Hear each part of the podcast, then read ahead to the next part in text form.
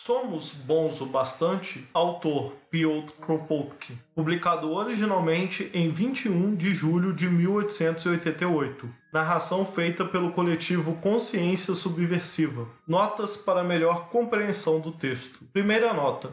O conceito de comunismo aparece em Kropotkin em alusão ao objetivo de organização da vida social, em todos os seus sentidos, econômico, político, cultural, de maneira a integrar toda a sociedade de maneira anarquista, sendo ausente um sistema de economia de mercado e de salários e preços para a distribuição da produção social. Kropotkin é fundador do anarco-comunismo. Os objetivos finais eram comuns aos comunistas, teoricamente. Os meios para alcançar, porém, o levaram ao anarquismo, pela rejeição da via autoritária do Estado a fim de efetivar uma verdadeira revolução. Melhores definições do anarquismo comunista de Kropotkin podem ser vistos nos livros A Conquista do Pão, Campos, Fábricas e Oficinas e Comunismo Anarquista, Suas Bases e Princípios. Segunda nota. O general Sir Charles Warren foi um oficial no British Royal Engineers, comissário da Polícia de Metrópole, o chefe da Polícia Metropolitana de Londres de 1886 a 1888, durante durante o período dos assassinatos do Jack, o Estripador.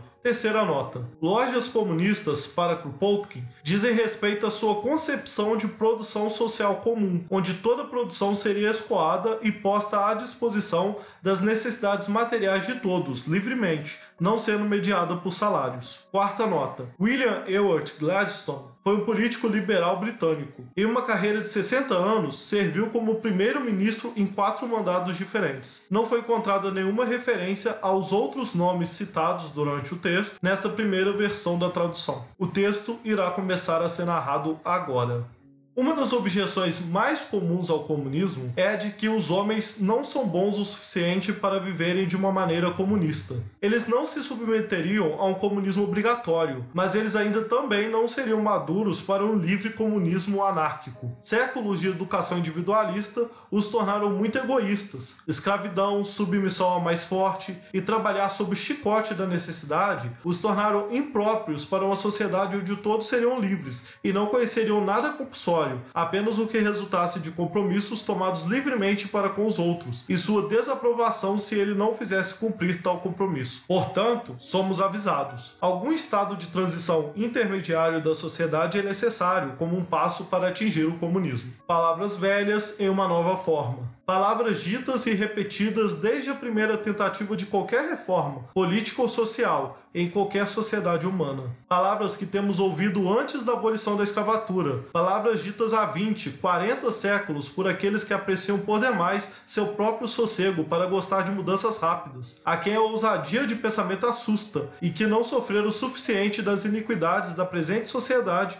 para sentir a profunda necessidade de novas questões. Os homens não são bons o suficiente para o comunismo, mas eles são bons o suficiente para o capitalismo? Se todos os homens fossem de bom coração, bons e justos, eles nunca explorariam uns aos outros, apesar de possuir os meios de fazê-lo. Com tais homens, a propriedade privada do capital não ofereceria perigo. O capitalista se apressaria para compartilhar seus lucros com os trabalhadores, e os trabalhadores melhores remunerados com aqueles que sofrem de problemas ocasionais. Se os homens fossem parcimoniosos, não produziriam veludo e artigos de luxo enquanto alimentos são necessitados no campo. Eles não construiriam palácios enquanto existissem favelas. Se os homens tivessem um sentimento profundamente desenvolvido de equidade, eles não oprimiriam outros homens. Os políticos não trairiam seus eleitores. O parlamento não seria uma caixa de tagarelar e de trapaças. E os policiais de Charles Warren se recusariam a ameaçar os locutores e ouvintes da Trafalgar Square. E se os homens fossem galantes e se respeitassem e fossem menos egoístas, mesmo um mal capitalista não seria um perigo. Os trabalhadores teriam logo reduzido ao papel de um simples camarada gerente. Mesmo um rei não seria perigoso, porque as pessoas simplesmente o considerariam como um companheiro incapaz de fazer um trabalho melhor e, portanto, encarregado de assinar alguns papéis estúpidos enviados para os outros caprichosos que se chamam a si mesmos de reis. Mas os homens não são os companheiros livres de espírito, independentes, de previdência, amorosos e compassivos que gostaríamos de ver. E, precisamente, portanto, não devem continuar a viver sob o atual sistema que lhes permite oprimir e explorar um ao outro. Tomemos, por exemplo, aqueles alfaiates atingidos pela miséria que protestaram no domingo passado nas ruas e suponha que um deles herdou 100 libras de um tio americano. Com estas 100 libras, ele certamente não vai começar uma associação produtiva para uma dúzia de alfaiates como ele atingidos pela miséria e tentar melhorar a sua condição. Ele vai se tornar um capitalista e, portanto, dizemos que em uma sociedade onde os homens são tão ruins como este herdeiro americano, é muito ruim para ele ter alfaiates miseráveis ao seu redor. Assim que puder, os explorará. Enquanto que, se esses mesmos alfaiates tivessem uma vida segura garantida pelas lojas comunistas, nenhum deles soaria para enriquecer enriquecer seu ex-camarada, e o jovem capitalista não se tornaria ele mesmo a besta muito ruim que certamente se tornará se continuar a ser um capitalista. Dizem-nos que somos demasiado servis, demasiado snobs para sermos colocados sob instituições livres. Mas dizemos que, por sermos de fato tão propensos à servidão, não devemos permanecer qualquer tempo a mais sob as instituições atuais, que favorecem o desenvolvimento da escravidão. Vemos que os britânicos, franceses e americanos mostram a servidão mais repugnante para Gladstone, Bullang ou Gould. Concluímos que, numa humanidade já dotada de instintos tão servis, é muito ruim ter as massas privadas, à força, de uma educação de qualidade e compelidas a viver sob a atual desigualdade de riqueza, educação e conhecimento. Uma instrução mais elevada e igualdade de condições seriam os únicos meios para destruir os instintos servis herdados, e não podemos entender como os instintos servis podem ser usados como argumentos para manter, mesmo por mais um dia, a desigualdade de condições, por recusar a igualdade de instrução a todos os membros da comunidade. Nosso espaço é limitado, mas submeta à mesma análise os aspectos de nossa vida social, e verás que o sistema capitalista autoritário atual é absolutamente impróprio para uma sociedade de homens tão imprevidentes, tão rapaces, tão egoístas e tão servis como são agora. Portanto, quando ouvimos homens dizendo que os anarquistas imaginam os homens muito melhor do que realmente são, apenas nos perguntamos como as pessoas inteligentes podem repetir esse absurdo. Não somos nós que dizemos continuamente que o único meio de tornar os homens menos rapaces e egoístas, menos ambiciosos e menos servis, ao mesmo tempo, é eliminar as condições que favorecem o crescimento do egoísmo e da rapacidade, da escravidão e da ambição?